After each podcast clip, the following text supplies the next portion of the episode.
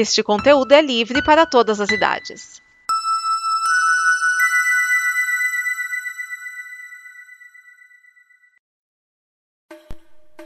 Sejam bem-vindos a mais uma edição do Combo Copa, o programa em que a gente fala aqui na Combo sobre a Copa do Mundo 2022 que acontece no Catar. Lembrando que este programa é transmitido através do sistema de podcast da Combo Conteúdo em comboconteúdo.com e também está no YouTube em youtube.com barra esquias. Vamos falar agora das semifinais e que semifinais, hein minha gente? Não teve jogo morno, não teve jogo chato. Mentira, teve sim. Mas eu já vou falar disso. Nós tivemos primeiramente no dia 13 Argentina e Croácia e o Tite devia aprender como jogar com a Croácia, porque a Argentina passeou. O time da Croácia tinha hora que nem sabia onde estava a bola. 3 a 0, gol de pênalti do Messi e depois ele deu duas assistências maravilhosas. Teve uma que o jogador simplesmente foi, foi, foi e acabou fundo. Ele simplesmente saiu correndo com a bola entrou. É o famoso entrou no gol com bola e tudo. É, no caso ele ele tem, ele tem que entrar com a bola, né? Porque parte do esporte. Enfim. É, foi, foi um jogo muito bonito de se assistir. A Argentina realmente foi superior em todos os momentos.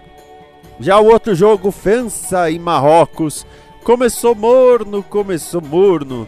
E na verdade chegou uma hora que Marrocos atacou bem mais. Mas a França fez o primeiro gol Marrocos não desistiu, na verdade foi mais para ataque. Teve hora que só dava Marrocos, mas é aquilo, né, minha gente? Quem não faz, leva. E aí a França fez o segundo gol e sacramentou a sua passagem para a final. Com isso, então, a Argentina ganhou da Croácia e França ganhou de Marrocos. A Argentina, que já foi campeã em 1978 e 1986, e a França que já foi campeã em 1998 e 2018. Isso quer dizer que a final pode ser chamada de a Batalha pela Terceira Estrela. Ah, gostaram? É, é, é. É, realmente, porque é verdade. Os dois times estão lutando para conquistar a terceira estrela no seu uniforme. Não importa quem ganhe a final, quem ganhar será o mais novo tricampeão. Lembrando que atualmente não temos nenhuma seleção com três estrelas. Atualmente é assim, olha só. A Inglaterra tem uma estrela por 1966. O Uruguai, a Argentina e a França têm duas estrelas. O Uruguai por 1930 e 1950. E não tem tri. No Tetra, nós temos a Itália e a Alemanha.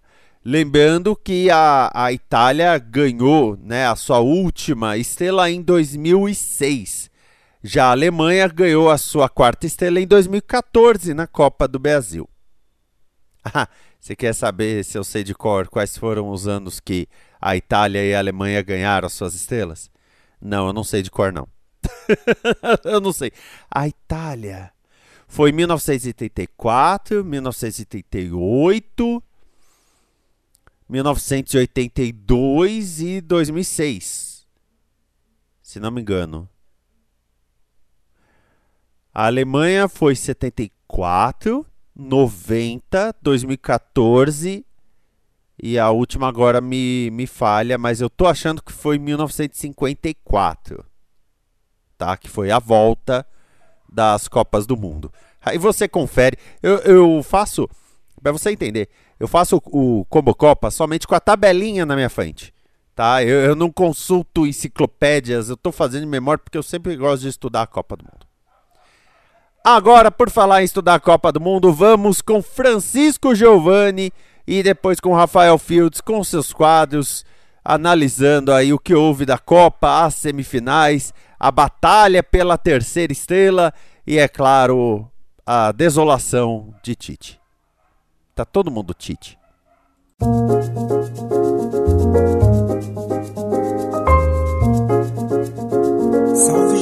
Salve Geraldo, ouvinte da Copa. É, nós vimos aí no final dessas semifinais que a grande decisão vai ser entre França e Argentina. Provavelmente a final que ninguém aqui gostaria de assistir, né? Teremos um novo tricampeão na praça, depois de algum tempo, né? Já que a Alemanha e a Itália eram tricampeãs na época que o Brasil foi tetra e já, já conquistaram seus títulos. Então não tínhamos tricampeões no hall dos campeões mundiais. Agora teremos mais um. Novamente vai ser a França ou a Argentina, né? Fazer o quê?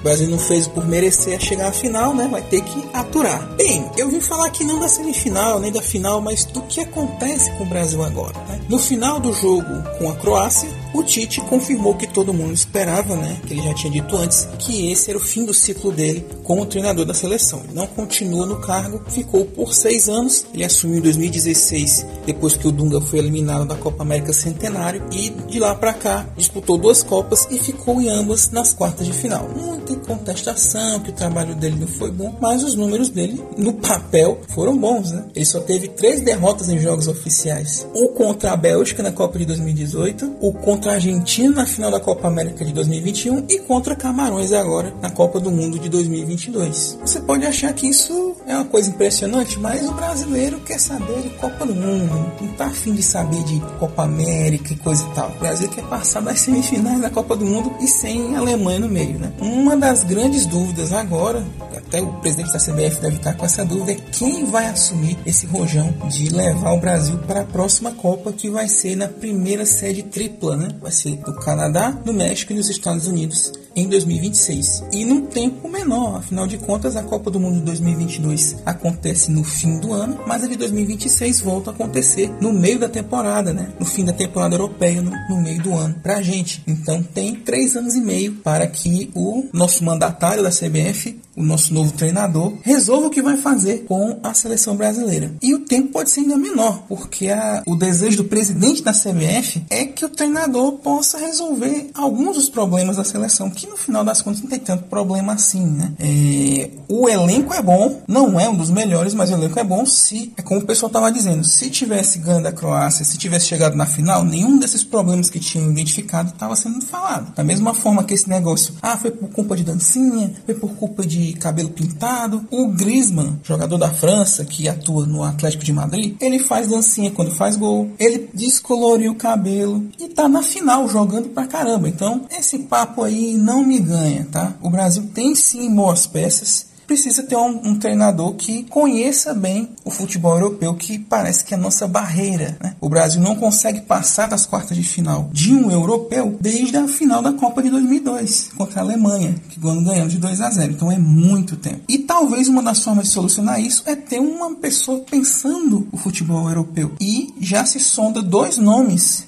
para treinadores estrangeiros com uma sondagem aparentemente forte. Uma de Carlo Ancelotti, treinador italiano do Real Madrid. Segundo fontes murmurantes, ele só pode assumir outro time além do Real Madrid no final da temporada europeia, que é no meio do ano. Então a CBF ia ficar seis meses esperando o Carlo Ancelotti e ele teria só três anos para trabalhar o time. Outro que está desempregado no momento, mas até uma, uma heresia ter esse nome ventilado, é Zinedine Zidane, que todo mundo sabe foi nosso carrasco da Copa de 98 e na de 2006. Mas ele se mostrou um excepcional treinador, multicampeão com, também com o Real Madrid, mas eu acho que ele está mais de olho na vaga da seleção francesa, né? Que o Didier Deschamps, que é o treinador atual, já vai o terceiro ciclo. Então há uma, alguma ventilação para modificações na França, mas vai depender também do que acontecer domingo na final. Além desses nomes, tem alguns na boca pequena correndo, né? Como treinadores aqui jogando, como treinadores atuando no Brasil, como é o caso do Abel Ferreira, treinador do Palmeiras, que dificilmente vai aceitar. O Palmeiras quer até estender o vínculo com ele é, para 2026. Tem o Dorival Júnior, que deixou o Flamengo, né? Uma rusga bem complicada. E o nome que muitos jogadores estão falando é do Fernando Diniz, treinador do Fluminense, que tem um estilo de jogo bem peculiar, um time ofensivo, só que ele não tem nenhum título na sua carreira. E o pessoal pesa bastante. Mas trouxeram o Dunga, que não tinha nem experiência como treinador, então não tem muita justificativa. Bem, essa é a parte de treinador. E aí, quando o treinador vier, o elenco vai ser montado, mas muitas peças vão ser destrinchadas aí, beleza? Mas como foi falado, isso só vai ser confirmado em janeiro, quando o presidente da CBF bateu o martelo. Se vai esperar seis meses pelo Ancelotti, você já vai escolher um treinador para começar o ciclo da Copa de 2026. E até lá, só nos resta esperar pelo melhor, beleza? Mas é isso, gente. Falei um pouco de seleção brasileira aqui no Combo Copa. Qualquer coisa, estamos na edição final para falar um pouco mais sobre o futuro do Brasil. Abraço a todos, até a próxima.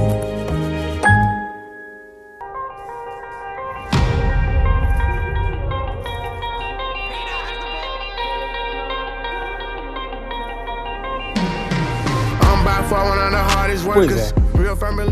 Chegando para mais uma participação aqui no Combo Copa.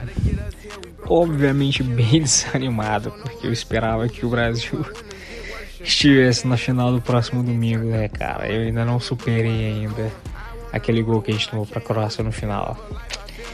E o meu catadão dessa semana, cara, já que eu não ouvi na semana passada, nas quartas de final, já é pra gente começar a discutir um pouco do futuro da nossa seleção e falar um pouco do que eu vi do meu sofá após a eliminação do Brasil. E do tanto que eu conversei com muita gente, cara, muita gente revoltada, muita gente xingando o Tite, outros xingando o Neymar, outros xingando o Pedro, outros xingando o Fred. E é, a gente precisa ter muita calma nessa hora para fazer uma análise do trabalho. Acho que não tem como caçar vilões. Há muito tempo o Brasil não chegava numa Copa tão bem preparado na minha análise. É, o trabalho foi bem feito, o trabalho foi bom, os números provam isso, números mostram isso mas infelizmente não se concluiu num trabalho vencedor. Mais uma vez o Brasil sucumbe para uma seleção que não jogou melhor que ele. Assim como foi contra a Bélgica, que nós naquele jogo nós jogamos muito melhor. Esse jogo nós não fomos pior que a Croácia, a Croácia não jogou melhor do que nós, mas nós também não desempenhamos bem o nosso papel. E aí, cara, uma série de coisas pra gente conversar, uma série de coisas foram faladas, várias análises que tinha que ter trocado meio campo, tinha que ter te deixado o Vinícius Júnior. E enfim, o que eu quero dizer é que não dá pra gente ficar só comentando o resultado, a gente tem que olhar para tudo e tem que, que entender contextos. Eu falei muito sobre isso. Vamos entender contextos. É, e aí eu quero defender um pouco o Tite no sentido de que, tipo, cara, pensa comigo. Você passa toda a sua preparação. É, durante a sua preparação você começa a convocar aí dois jogadores, tá? E esses dois jogadores são Rafinha e Anthony. O Rafinha chega e rapidamente ele entrega aquilo que você precisa, ele encaixa no seu esquema tático, ele é decisivo, ele faz gols, ele joga bem, você, ele vira o seu titular e você cria uma confiança nele. E durante todo o processo que ele veio jogando, ele demonstrou merecer ser o titular da seleção brasileira, pelo momento que ele enfrentava.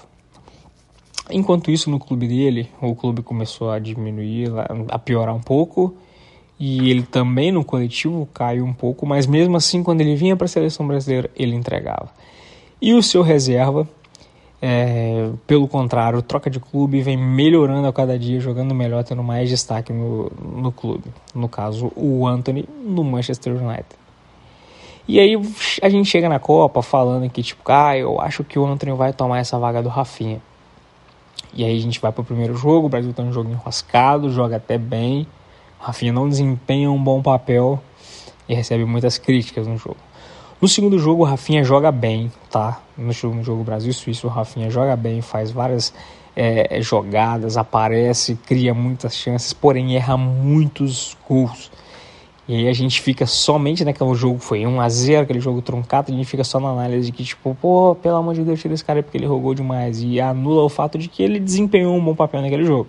E no jogo seguinte o Tite resolve colocar jogadores reservas para a gente poder é, assisti-los, né? Até para testá-los. E aí a gente vira e fala assim: é, agora o Anthony vai entrar, vai conquistar essa vaga e não sai mais. Porque o Rafinha não está entregando tudo que a gente esperava dele. E aí o Anthony vem para o jogo e simplesmente faz uma partida horrorosa. Das 26 ações com bola que o Anthony teve no jogo, ele errou 25.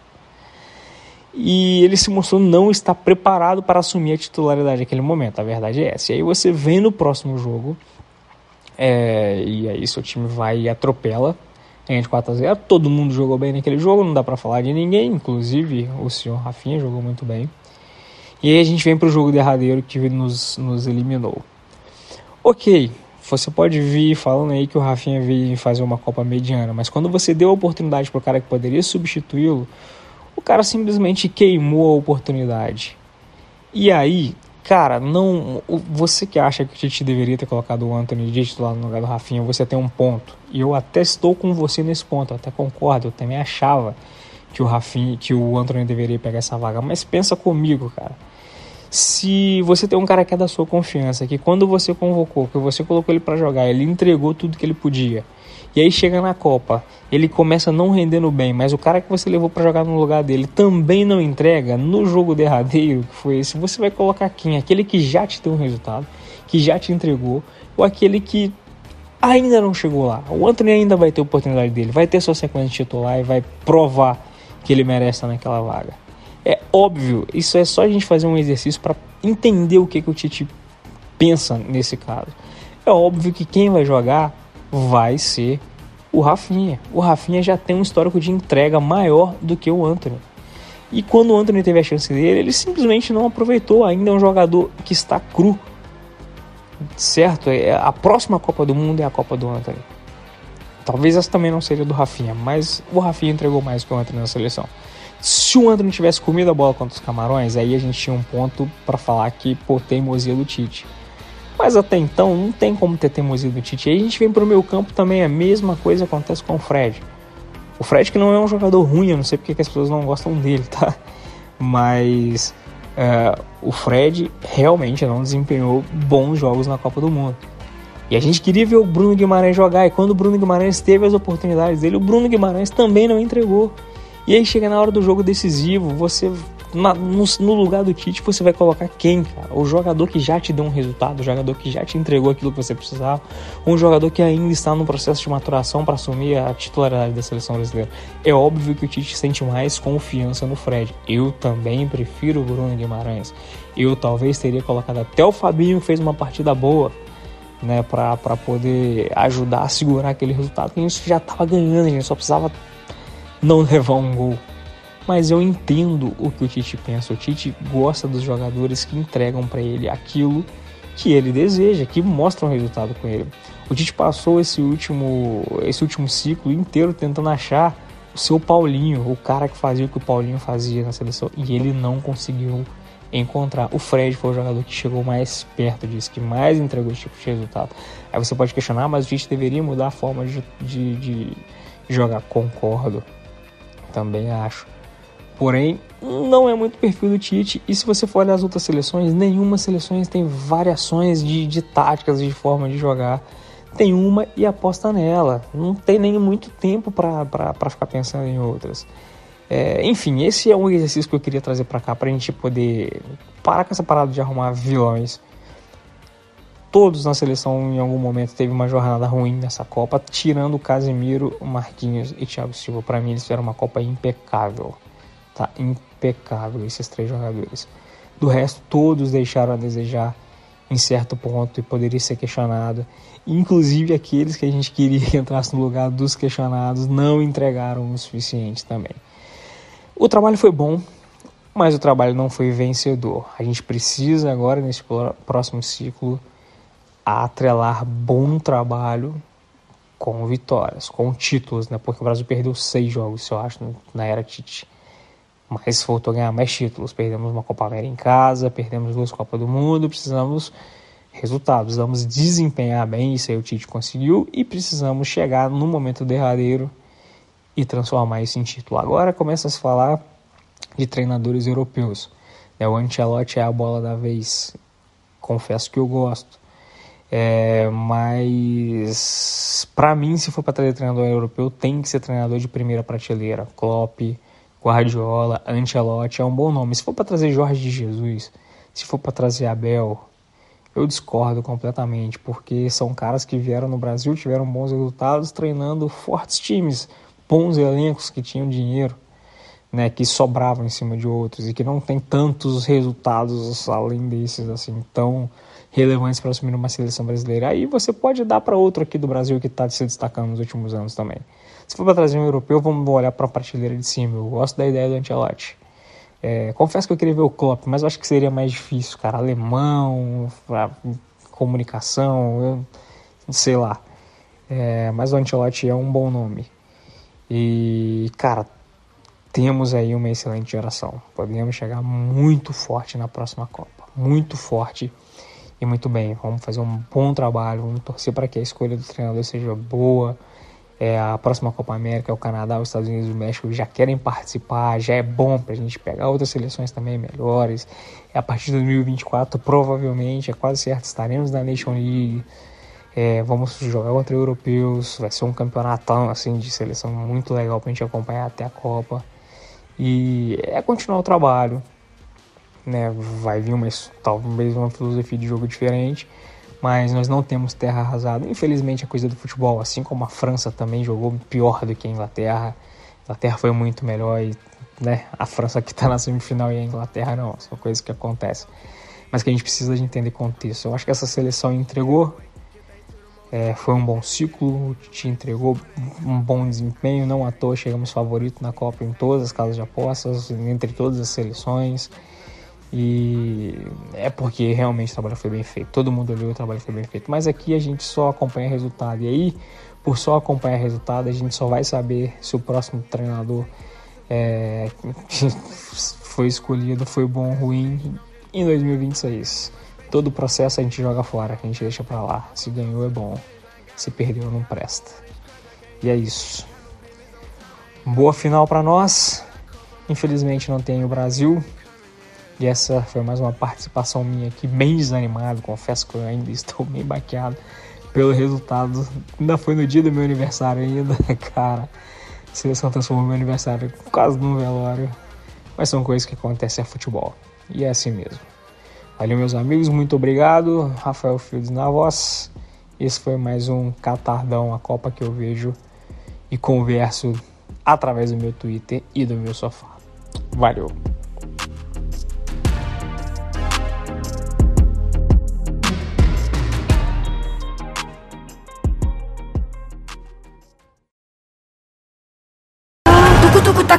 Tu ta ta tuku tu ta ta tuku tu ta ta tuku tuku taka tuku tu ta ta tuku tu ta ta tuku tu ta ta tuku tuku taka tuku tu ta ta tuku tu ta ta tuku tu ta ta tuku